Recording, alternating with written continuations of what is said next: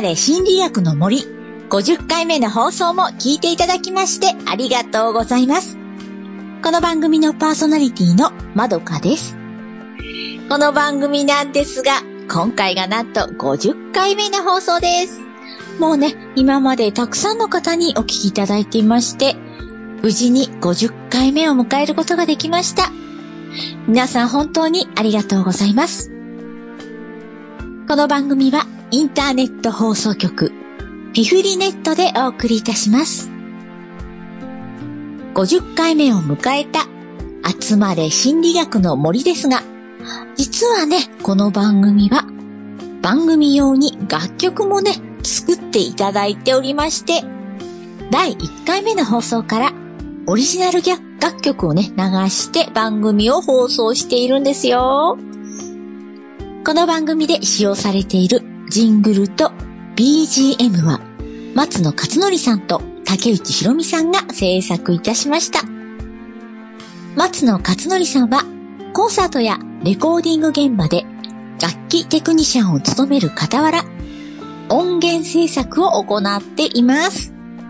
そしてね、もう一人の竹内ひろみさんはシンガーソングライターでソロ活動の他に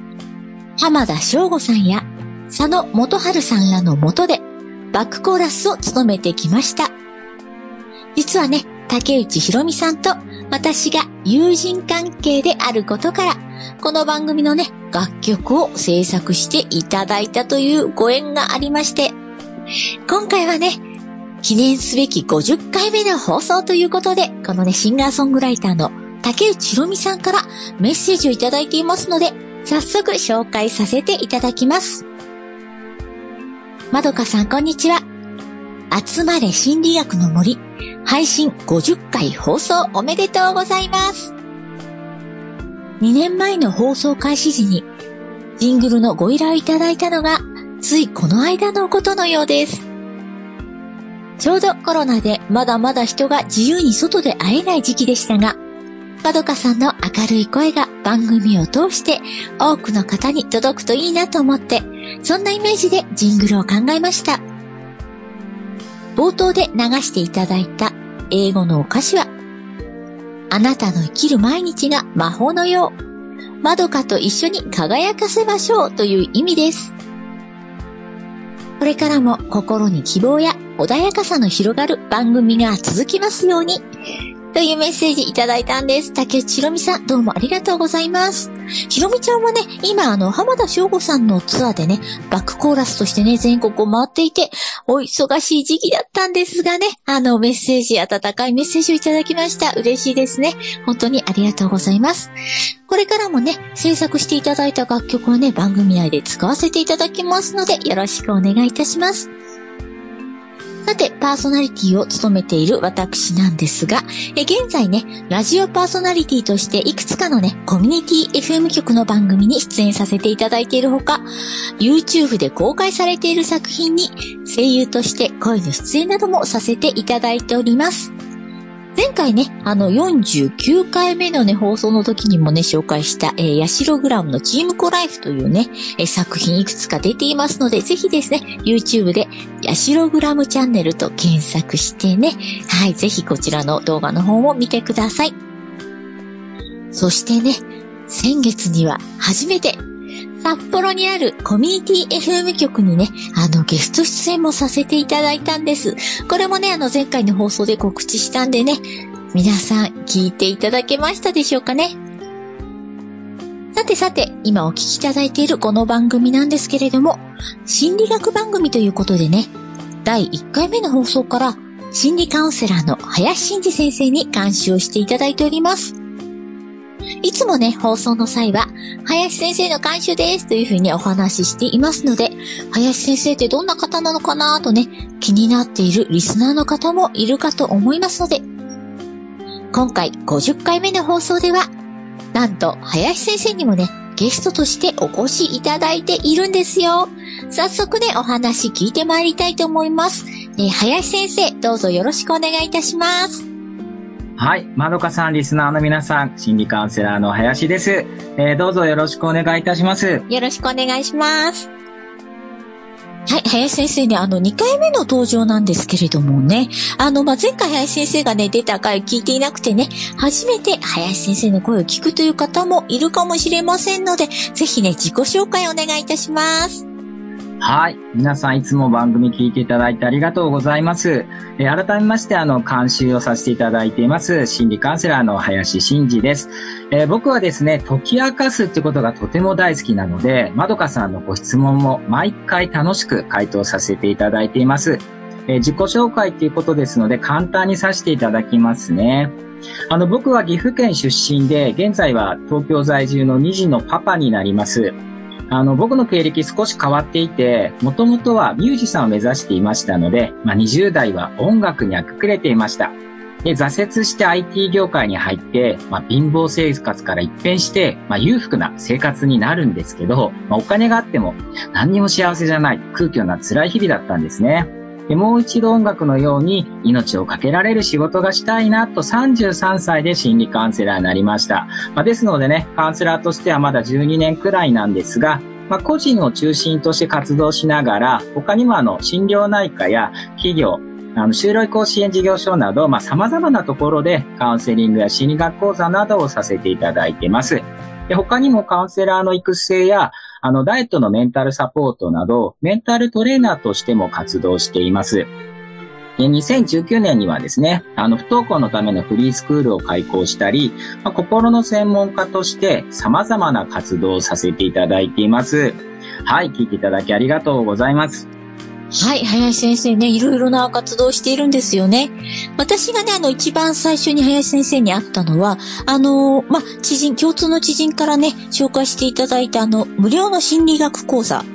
はい、こちらにね、私ちょっと、あの、面白い先生がいるから紹介したいなって言われてね、はい、あの、お伺いしたいんです。お伺いした時にね、あの、お会いしたんですけれども、このね、心理学講座は結構長く、あの、今も続けてらっしゃるんですよね。はい、8年ぐらいやってます。はい。7年間もずっと無料で、はい。はい。あの、月に1回、そうですね、1回ですね。はい。で、まあ、以前平日にやられていたかなと思うんですけはいれ、ども。今ね、日曜日になってます。そうなんですよね。はい、日曜日3時実からやってますね。はい。そうですよね。私、あの、結構日曜日、ちょっと他のラジオ局なんですけど、生放送があって、最近はね、ちょっと心理学講座行けていないんですけれどもね、あの、こういったものもね、あの、林先生の SNS なんか見ていただくとね、あの、告知なんか出ているので、興味がある方はね、ぜひラジオ聞いている方の中でもね、行っていただければなと思います。で、そしてね、あの、この番組でもね、一回だけちらっと、あの、紹介したんですが、共著で本の出版なんかもされましたよね。そうですね、5今年月に。はい。はい。な、なんていう本でしたっけ？えっとね、今ね、はいすぐタイトルがパッて出てこなくてすみません。そうなんですね。はいえっと、結構、十何人かで。15人の共著ですね。はい、そうです、そうです。ね。で、古市さんといそう方が、まあ、取りまとめていていて、はい。そうなんですね。あの、こういった本もね、あるのでね、ぜひ、あの、見ていただければと思います。そしてね、あの、ダイエット講座っていうのをね、はい、もうやってますね。はい。やってましたよね。で、実は、あの、私はダイエットはしたことがなくて、まあ、あの、今のところ必要ないかなということなんで、あんまり詳しく聞いたことはなかったんですが、やっぱりあの、まあ、ダイエットがうまくいかないとかいうのも結構心理が関係するそうですね、心理ですね。はい。はい。で、そこのところから、まあ、ダイエットをこう、うまくいかせるような、まあ、えっ、と、サポートをしていくといはいう形ですよね。はい。はい。で、林先生ね、あの、実は、ホームページがあってね、そこにいろいろ活動を載せてますよね。はい。今、作成中ですけどね。はい。載ってます。はい。そうですね。ちょっとあの、実は私も最近見たところあんまり更新されてないな、なんて思っちゃったんですけれどもね、ぜひあの、林先生、あの、林真二先生なんですけれども、まあ、林は木が二つの普通の林で、で、真が真実の真に、字っていう字がね、あの、道路の路の方なんですよね。で、ちょっとあの、多分漢字、使う漢字が珍しいので、多分林真二で検索すると、多分あホーム、ページ出ますね。はい。はい、出てきたり、あと、あれですね、Facebook が一番更新してるんですかね。そうですね。まあ、それでも更新大してしてないですけどね。はい、あの、Facebook なんかでもね、林真治で検索してもらうと、その、あの、林先生の活動なんかをね、いろいろ見ていただくことができると思いますので、ぜひですね、この番組監修していただいている林先生の活動に興味がある方、えー検索してみてください。さて今回ね、あの、林先生をお迎えして放送していますけれども、えこの番組ではね、いつもあの、私が大好きなゲーム、集まれ動物の森のね、プレイスタイルから自己分析をして、新たな自分を発見していただいてね、実生活にも活かしていただける内容をお話ししています。でこのね、集まれ動物の森、季節の行事なんかをね、楽しめる、えー、ゲームなのでね、え先月49回目の放送で紹介したね、サンクスギビングデー、これがね、ついこの間終わったばっかりで、今月はね、そうですね、クリスマスのイベントなんかもね、あるんでね、これもね、私楽しみにしています。ただね、あの、今回はですね、林先生にね、ゲストとしてお越しいただいていますのでね、あの、ゲームからちょっと離れまして、リスナーの方から林先生、あの、いただいた質問を紹介させていただきます。こちらをね、後で林先生にね、回答していただければと思います。えメッセージの方はですね、ラジオネームカスモさんからいただきました。こんにちは、林先生。質問ができるということでしたので、動物の森には関係ないですが、私は秋から冬にかけて気分が落ち込むことが多いのですが、寒さが苦手というわけでもなく、むしろね、暑い方が苦手で、他に何か嫌な行事などがあるというわけではないんですけれども、ま、毎年寒くなってくると、なんとなく憂鬱な気分になることが多いです。このような原因がよくわからない気持ちの浮き沈みに何か対処法とかありますか？というメッセージいただきました。これね、あの、カスマさん以外の方でも当てはまる方多いんじゃないでしょうかね。で、ちょうど今ね、まあ、12月に入ったところでですね、そうですね、これから日本はね、あの、寒さ本格的になってきますよね。まあ、1月がね、日本では一番寒いのかな。どんどんね、寒くなってくるので、ちょっとね、憂鬱な気分になったりしちゃうなという方、多いんじゃないでしょうかね。ぜひね、この、えー、対処法というのを、えー、林先生にはね、番組の後半で、えー、このね、回答をね、教えていただければと思いますので、林先生、よろしくお願いいたしますね。はい。よろしくお願いします。かすまさんありがとうございます。後半伝えていきますね。はい、メッセージありがとうございます。えー、さて、この番組ではですね、皆様からのメッセージを大募集していますので、ぜひ送ってください。今回はね、特にあの、林先生に質問ありますかということで募集をしていたんですけれども、あの、普段はね、えー、番組の感想なんかも送っていただけます。そしてね、あのー、そうですね、林先生がこうやってね、直接あの、出演して答えるという機会はあんまりないんですけれども、あの、私の方からお伝えして、林先生にね、質問に答えてもらうということはできますので、またね、今後もね、林先生へのね、質問などもね、送ってください。え、メールの宛先なんですけれどもね、えー、メールアドレス、集まれアットマーク、ピフリネットドットコム、えー、こちらね、atsu, mare, アットマーク、pfrinet.com です。えー、こちらね、メールの方はこのアドレスに送っていただきたいと思うんですけれども、えー、他にもね、私のブログなどのコメント欄にね、質問を投稿していただいても OK です。え結構ね、あのー、コメント欄、えー、書いていただくこともあるので、えそういったものもね、拾ってね、紹介していっています。そしてね、現在、えスプーンとスタンド FM というね、あの、音声サービスのアプリからも番組をお聞きいただけます。えこちらの方はね、あの、パソコンで聞くのと違ってね、過去の放送もね、今ね、聞けるようになっているんですよね。なのでね、あの、今回初めて聞いた方も、あ、過去の放送聞いてみたいなという方はぜひね、スプーンとスタンド FM でも過去の放送聞いてみてください。そしてね、この間ね、初めてなんですけれどもね、アプリ内のコメント欄からもメッセージいただいたのでね、アプリ欄の、アプリのね、コメント欄からもメッセージ送ってください。よろしくお願いいたします。あなたからのメッセージお待ちしています。それでは、引き続き後半も聞いてください。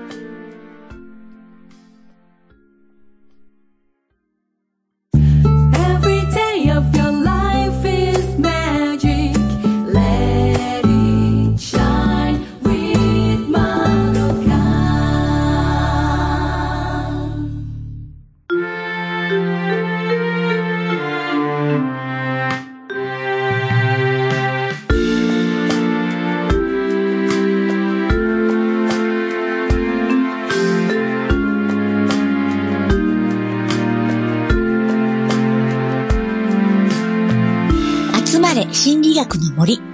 この番組は、インターネット放送局ピフリネットよりお送りしています。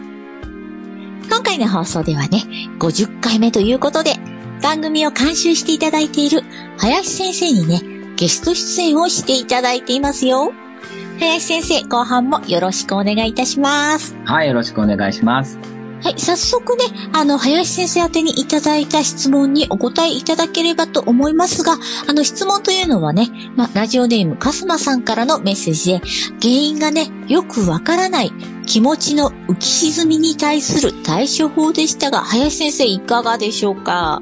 はい。かすまさんありがとうございます。あの、季節の変わり目は、あの、自律神経がね、あの、活動が慌ただしくなるので、まあ、寒さが苦手ではなくても、体調を崩しやすくなったり、あの、気分が落ち込んだりするっていう人は結構いらっしゃるんですよね。はい。あとはですね、あの、失恋した時に流れてた曲を聴くと、もう10年経って今は悲しいわけじゃないのになぜか悲しくなってしまうってことがあるみたいに、もしかしたらね、過去その秋から冬にかけて何かあった場合、まあ、寒くなるとなぜか落ち込んでしまうっていう方もたまにいらっしゃったりはしますかね。なるほどね。はいであーかはい。あ、過去に何かあったら、それなんかこう、呼び戻されちゃうんですそうですよね。そういうなんか思い出が、そういうのが残ってると、それにあの誘引されてっていうことはうんあったりすることもあります。はいなるほど。で、カスマさんの場合は、まあ、今回ね、原因がよくわからない気持ちの浮き沈みに対する対処法ってことになると思うんですけど、はい。でまずは原因がわからないことなので、はい。あの考えても答えは出ないんですよね。うんでそうするとどんどん気持ちが沈んでいってしまうので、まあ、なるべくそこにフォーカスしないで、まあ、考えてることに気づいたら、まあ、別のことにフォーカスしてみるっていうのは、まあ、すごいいいのかなとは思います。はい。なるほど。ああ、なんでこんな寒くなってきたら落ち込んじゃうんだろうなっていう考えをまず取そうですね。そっちに行くとどんどんそっちにはまっていっちゃあーうんで、で、答えがわからないとかなんで答え出ないので、はい。そうなんです。なんか、こういったね、あの、気分の変え方って、前の番組でもね、ちょっとお話ししたかもしれませんが、もう一回じゃあ、林先生の方から具体的はい、な方法を。ですね。はい。じゃあ、簡単にできることを、まず早速ですけど、ぜひね、朝起きた時に元気なポーズとか、好きなポーズをしてみてほしいんですよね。で、例えば、あと、歯磨きしてる時に、あの、鏡見ながら、俺って最高とか、今日は最高の日になるみたいに、まあ、笑顔で口に出してみるとかもよかったりします。なるほど。なんか前の放送で、何でしたっけ、うんスッキリという、あ、あ、スそうですねッキリじゃなくて。トメさんの本ですよねドッキリじゃなくて何でし。た確かスッキリきっぱりだきっぱりです。はい。それも朝手につくポーズやるってやつですね。あ、はいそうですね。そういうことを、まずこう、簡単な、まあ、すぐにできるようなことを取り入れてみるのがいいかなっていう感じですか、ね。そうですね。じゃあ心理学の名言に人は悲しいから泣くのではなく泣くから悲しいのだっていうのがあるんですけど、まあ心と体は密接に関係しているので、まあはい心を変えるより呼吸とか姿勢とか行動を変えた方がまあ楽ちんなんですよね。で前もやったかもしれないですけど、はい。まどかさんに例えば今からね、あの楽しくなってくださいって言われたら、まあできないですよね。そうですね。はい。はいでも、カスマさんもね、もしややってほしいんですけど、今から、うーんと背伸びをしてくださいだったら、簡単にできますよね。で、その状態では、なかなか悩めないように、まあ、姿勢とか行動にアプローチした方が、気持ちは簡単に切り替えられます。なるほど。あの、そうですよね。なんか軽やかなステップを踏みながらそうですね。暗い気持ちになるっていうのがなかなかできないですね。できないっていうの、まあ、それをじゃあ、逆手に取るといいですかね。そうですね。そういうことですね。はい。そうですよね。なんか前もね、心と体は、こう、密接に関係していはいはるなんていうことを、はい、お話ありましたけれども、じゃあもう、あれですね、心がちょっと、まあ、どんよりしてるなと思ったら、とりあえずもう体の方を、まあ、元気いっぱいね。胸を張って、なんか踊ってみるとか、そうです。そうですあと、あの、寒くなると体動かなくなるじゃないですか。縮だから、そう。単純に気持ちが下がるってそれもありますし、体動かしてる人って基本元気ですよね。例えばスト、スポーツとかで、ファイトとか頑張ってこうっていう掛け声しますけど、俺たちはダメだって掛け声はしないじゃないですか。はい。なので、動いてる時って基本前向きなんで、はいだからまあ体を動かしたりとか言葉を変えるだけでも変わったりするから、まあ例えばね、カスマさんの場合だったら、僕は毎年寒くなってくると元気になるって思い込んだりするだけでも変わってくると思います。る。はい。なるほど。じゃあもう、今、林先生が言ったセリフをね、そのまま毎あいい。それでもいいと思います。言うようにすはいるっていうの。あ、そうなんですね。なんか、あと他に何でしたっけ？音楽を聴いたりとか、好きな香りをそうですね。はいはい。その切り替えのアイテムを自分でいくつか持っておいてほしいです。で、はいなんでかっていうと、落ち込んだ時に探したりはしんどいし難しいんですよね。なので、あの、先に用意しておいた方がいいっていうことです。で僕は、あの、スティックアロマとかを持ち歩いて、まあ、香りとかでやったり、音楽もちろん使いますけど、あとあの、ライブのフェスのイメージをして、イメージを使ったりもしますし、一番僕こうが自分にあるのはお笑いです。そうなんですね。はい。サンドイッチマンさんの、例えば3分ぐらいのネタを動画で見て、まあ、そうしたともう笑けていって、け勝手に気分がもう切り替わってるってことが多いので、はい。そういうなんか僕もいくつか持ってるので、はい。ぜひね、そういうのをなんかたくさん持つってことがすごい大切ですかね。なるほどですね。確かその五感を使った、なんか気分転換みたいなお話の時もあったんですけど、僕は今気分が落ち込んでるから明るくなる曲を探そうなんていうふうにね、落ち込んでる時はできないので、用意しといた方がいいですね。はい。もともと何かこう用意しておいて、あ、ちょっとなんかどんよりしてきたなって言って、じゃあ、例えばこの香りを嗅ごうとか、まあ、うん。林先生みたいに好きなお笑いサンドイッチマンならサンドイッチマンのなんか DVD を用意しておいて、これ見て笑えばちょっと気分が変わるな、なんていうのをね、用意しておくのがね、いいんですね。はい。集まりの人だったら、猫ちゃんとか動物の癒され動画とかもすごいいいかもしれないですし、まどかさんだったらクマちゃんとかね、クマのとか絶対いいと思いますし。確かに私、クマちゃんのぬいぐるみをね、こう見ているとなんか穏やかな気持ちになるんでね、それもね、いいかもしれませんね。皆さんね、いかがでしたでしょうかね？まあ、のー原因がよくわからない気分の浮き沈み。まあ、と言ってもね、あのこう、心とね、体はね、まあ、繋がっているというのをね、利用してね、まず体からちょっとこう、元気な感じにしてみて、あとは、まあ、気分がね、沈んだ時に使うようなアイテムをね、用意しておいてね、あの、それで切り替えていくのがいいんじゃないかというね、お話でした。まあね、あの、過去にね、お話ししたことね、復習的なこともあったんですけれどもね、ぜひね、あの、すぐ実践できること多かったのでね、ぜひやってみてくださいね。はい、先生、ありがとうございます。はい、ありがとうございました。はい。次回の放送でもね、実生活に役に立つ楽しいお話をね、したいと思っていますので、皆さんぜひ次回の放送もお楽しみにしていてください。そしてね、この後なんですけれども、いつもだったらちょっと朗読をしているんですが、朗読の方はね、ちょっとお休みにさせていただきまして、今回ね、50回目の放送を迎えましたので、次回からの番組について皆さんにお知らせがあります。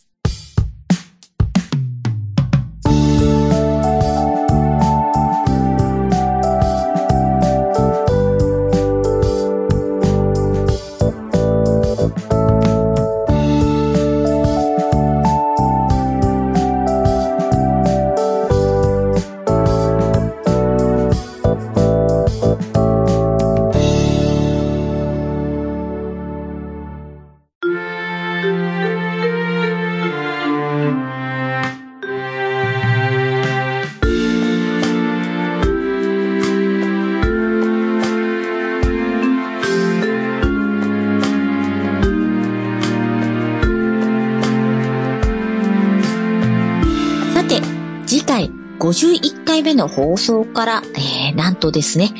エンディングテーマ曲というのをね、番組の最後にかけたいなと思っています。まあの、この放送ではね、そうですね、あの、最初の頃にね、竹内ひろみさんの曲をね、かけたりしたんですが、なかなかね、あの、音楽をね、かける機会はなかったんですけれども、え次回51回目からは、えシンガーソングライターのお二人、え、ニラエリちゃんというね、シンガーソングライター、そしてノルダしおりちゃんというね、シンガーソングライター。この二人ね、実は私あの、ラジオでね、共演していた二人なんですけれどもね、とってもね、素敵な曲をね、作っている二人なので、え、この二人の楽曲をエンディング曲としてね、この番組で放送したいなと思っています。え、こちらね、二人の曲なんですけれどもね、まあ、二人分の曲、一回ごとに代わり番号でかけるか、まあ、二回ごとにね、あの、するかね、今考え中でございますのでね、このように決まりましたら、また発表させていただきます。もうね、あの、二人にはね、エンディングテーマ曲としてね、かけたいなということを依頼しておりまして、え、現在お二人には、どの曲にするかということでね、曲をね、選んでもらっているところなんですよ。なのでね、ちょっとまだ今の時点では曲名などね、決まっていないので、次回以降にね、お知らせして、え音楽の方もね、紹介していきたいと思います。え二人のシンガーソングライターが、どんな方なのかもね、おいおい紹介していきたいと思いますが、本当にね、二人とも個性があってね、印象的な楽曲をね、制作していて、歌いもね、とっても素敵なので、皆さんぜひ楽しみにしていてください。ということでね、あの次回51回目からの放送も楽しみにしていただきたいと思いますが、集まれ心理学の森50回目の放送はいかがでしたでしょうか？今回はね、番組を監修していただいている林先生にゲスト出演していただきましたが、林先生はね、出演してみていかがでしたですかね？はい、とても楽しかったです。はい。あの、疑問やね、質問にお答えするのは大好きですので、まあ、どんどん質問を送っていただけると嬉しいなと思いますし、またね、あつ森が好きな方って優しい方が多いと思うので、なんかそんなリスナーさんのね、力に少しでもなれたら嬉しいなと思います。まどかさんもありがとうございました。ありがとうございます。なんだかね、嬉しいお言葉ありがとうございます。なんかね、あの、一人で考えているとね、こう、どんどんこう、悪い方にね、行っちゃう場合もあるのでね、まあ、あの、気楽に、あの、いつもね、あの、ラジオネームというのをね、書いてもらってはいるんですけれども、例えばメールで送っていただく方、なんかね、ちょっと深刻なところがあったりね、ちょっと名前出してほしくないなという方は、あの、匿名でもね、あの、メッセージとか質問を送っていただいても大丈夫ですのでね、ぜひあの、送っていただけると嬉しいですね。はい、先生の方にはね、私からあの、まあ、えっ、ー、と、直接ね、お伝えして回答をもらって番組の方でね、紹介するという形をとっていますので、ぜひ林先生にもまた質問を送ってください。えー、今回はね、えー、林先生には、え直接質問に答えていただきましたが、え引き続きね、番組宛てメッセージ、大大大募集中でございます。えメールの宛先はね、え前半でもお伝えいたしましたが、もう一回言っておきます。え集まれアットマーク、ピフリネット .com です。atsu mare.pfrinet .com となります。えー、ラジオでね、聞いていてね、メールアドレスちょっとあの、メモ取るの大変だなという方は、私のブログなどのね、コメント欄に質問をね、投稿していただいても全然大丈夫ですので、ぜひですね、メッセージ送ってください。そして、スプーンとスタンド FM でのね、あのコメント欄のメッセージもお待ちしています。今、ラジオを聴きのあなたからのメッセージをお待ちしています。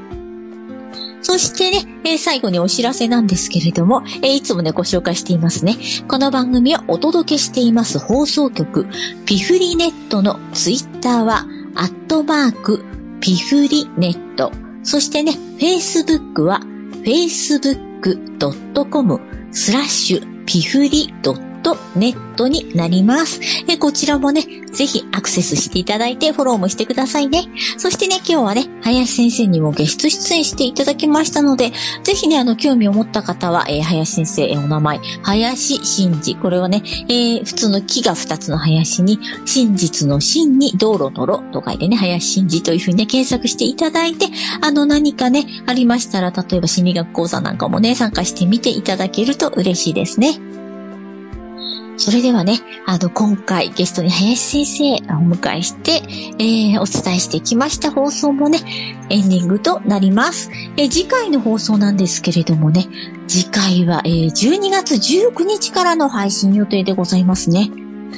もうね、あっという間に年末ですね。12月19日というとそうですね。もう2週間を、今年も2週間切ってるタイミングですね。えー、年末になりますので、今年のね、振り返りなどもね、お話ししていきたいと思います。私のね、今年の目標がどれだけ達成できたか、なんていうこともね、番組内で発表する予定ですので、ぜひ皆さんお楽しみなさってください。それではまたお耳にかかりましょう。この番組のパーソナリティは私、まどかでした。そして今回はね、えー、ゲストに心理カウンセラーの林先生をお迎えしてお届けいたしました。林先生、ありがとうございました。ありがとうございました。この番組は、インターネット放送局、ピフリネットよりお送りいたしました。